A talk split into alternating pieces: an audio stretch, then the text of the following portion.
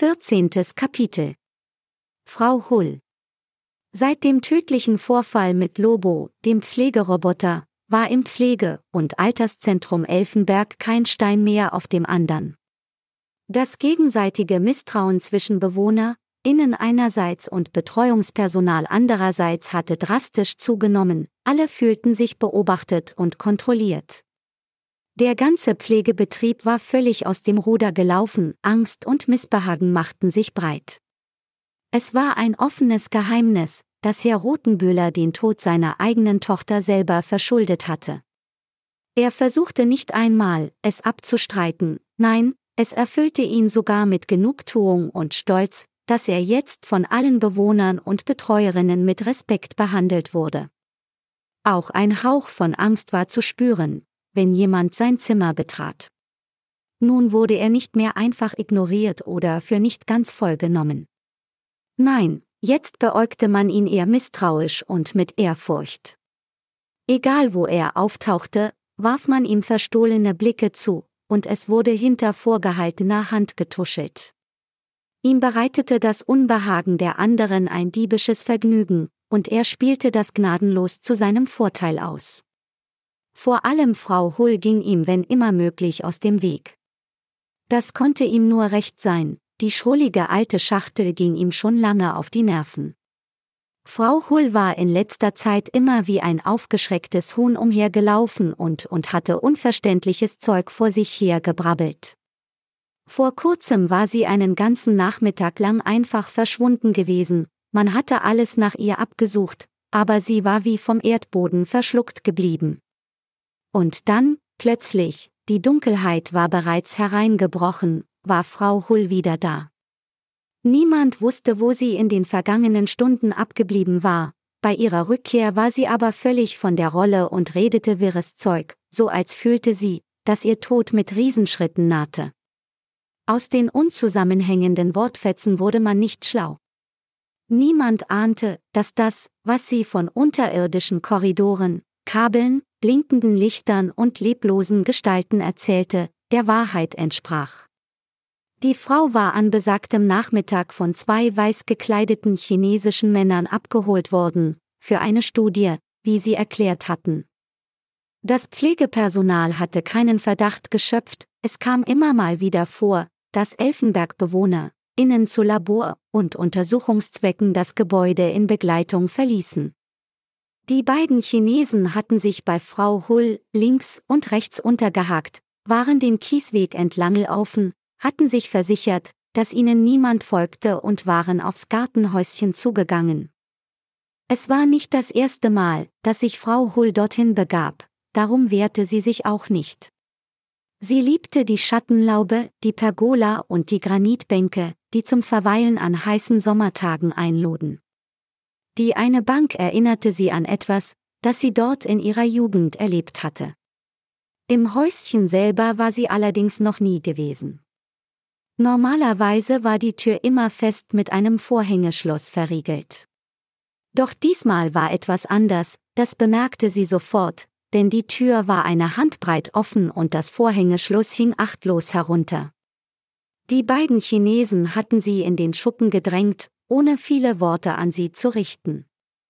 Nachdem sich Frau Hull an das dämmerige Licht gewöhnt hatte, ließ sie ihren Blick umherschweifen.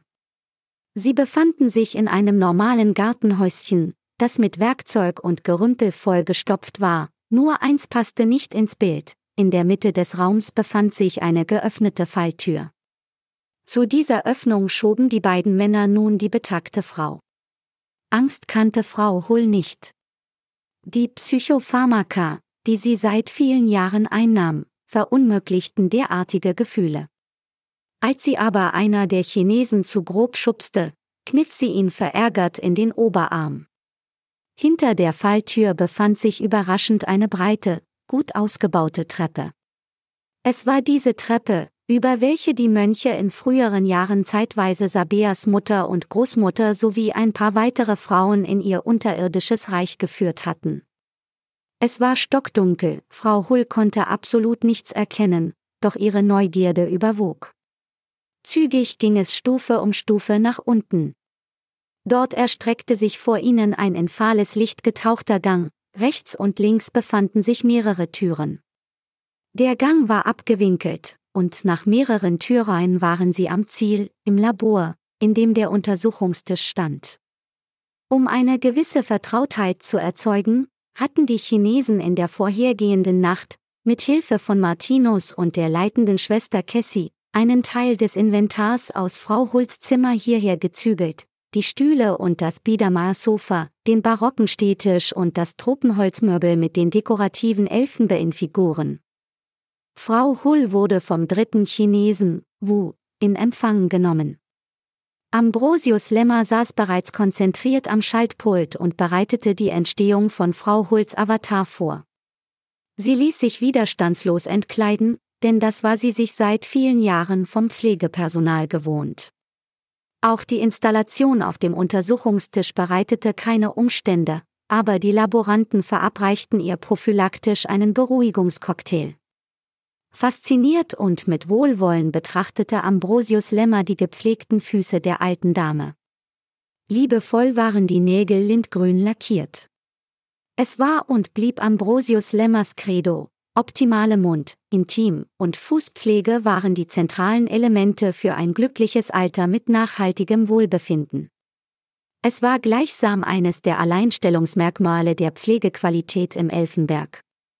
Viele anderen Pflege- und Altersheime vernachlässigten die drei Themen, für die er exakte und vor allem auch evidenzbasierte Standards erarbeitet hatte, strefflich. Dann wurde Frau Hull, Rippe für Rippe, Falte für Falte, in ihre 1 zu 1 Version kopiert. Perfekt, entfuhr es Pater Zino, der aus dem Nichts aufgetaucht war. Ein bisschen alt, aber perfekt. Dann kleidete sich Frau Hull mit Unterstützung der Chinesen wieder an und glitt überraschend flink vom Untersuchungstisch hinunter. Der schwierige Teil steht uns aber noch bevor, hatte Ambrosius Lemmer mit ernster Miene gesagt und sich mit dem Pater in ein angrenzendes Besprechungszimmer zurückgezogen. Wer bringt die Frau jetzt um? fragte er ohne Umschweife, wusste aber die Antwort bereits, noch während er den kurzen Satz beedete.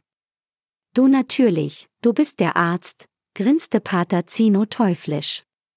Es war dies der Moment, in dem eine eisige Hand an Ambrosius Lemmers Herz griff. Ihm wurde bewusst, dass Pater Zino ein Verrückter war, einer, der keine Skrupel kannte. Und zum ersten Mal schoss ihm der Gedanke durch den Kopf, ob ihr Vorgehen, ob all der Wissenschaftlichkeit und ob all der Ambitionen ethisch vertretbar war. Auch hier wusste er die Antwort, denn Ambrosius Lemmer war ein grundguter Mensch, der nur unter dem Druck seines Vaters Medizin studiert hatte. Viel lieber wäre er Philosoph geworden, hätte an der griechischen Mittelmeerküste in einem Fass gehaust, das nichts anderes beinhaltete als eine Matratze, ein paar Kerzen und Werke von David Hume, Sartre, Freud bis weit zurück zu Vergil, Ovid und Sokrates. Und jetzt sollte er eine alte, würdevolle aber wehrlose Frau erwürgen, um an ihre Seele zu gelangen. Sein Mund wurde trocken, er sah seine Vision vom futuristisch geprägten Alterszentrum, das allen alle Wünsche erfüllte, in Scherben vor sich. Da hörte er durch die geschlossene Tür hindurch empörte Schreie. Geißel, sagten die Chinesen immer wieder, Geißel. Ambrosius dachte an Geisel, aber Geißel bedeutet auf Chinesisch verdammt. Sofort wurde klar, warum die drei Mitarbeiter fluchten, noch während sie das Double von Frau Hull auf dem Untersuchungstisch lagerten, um es näher zu untersuchen, war ihnen das Original entwischt.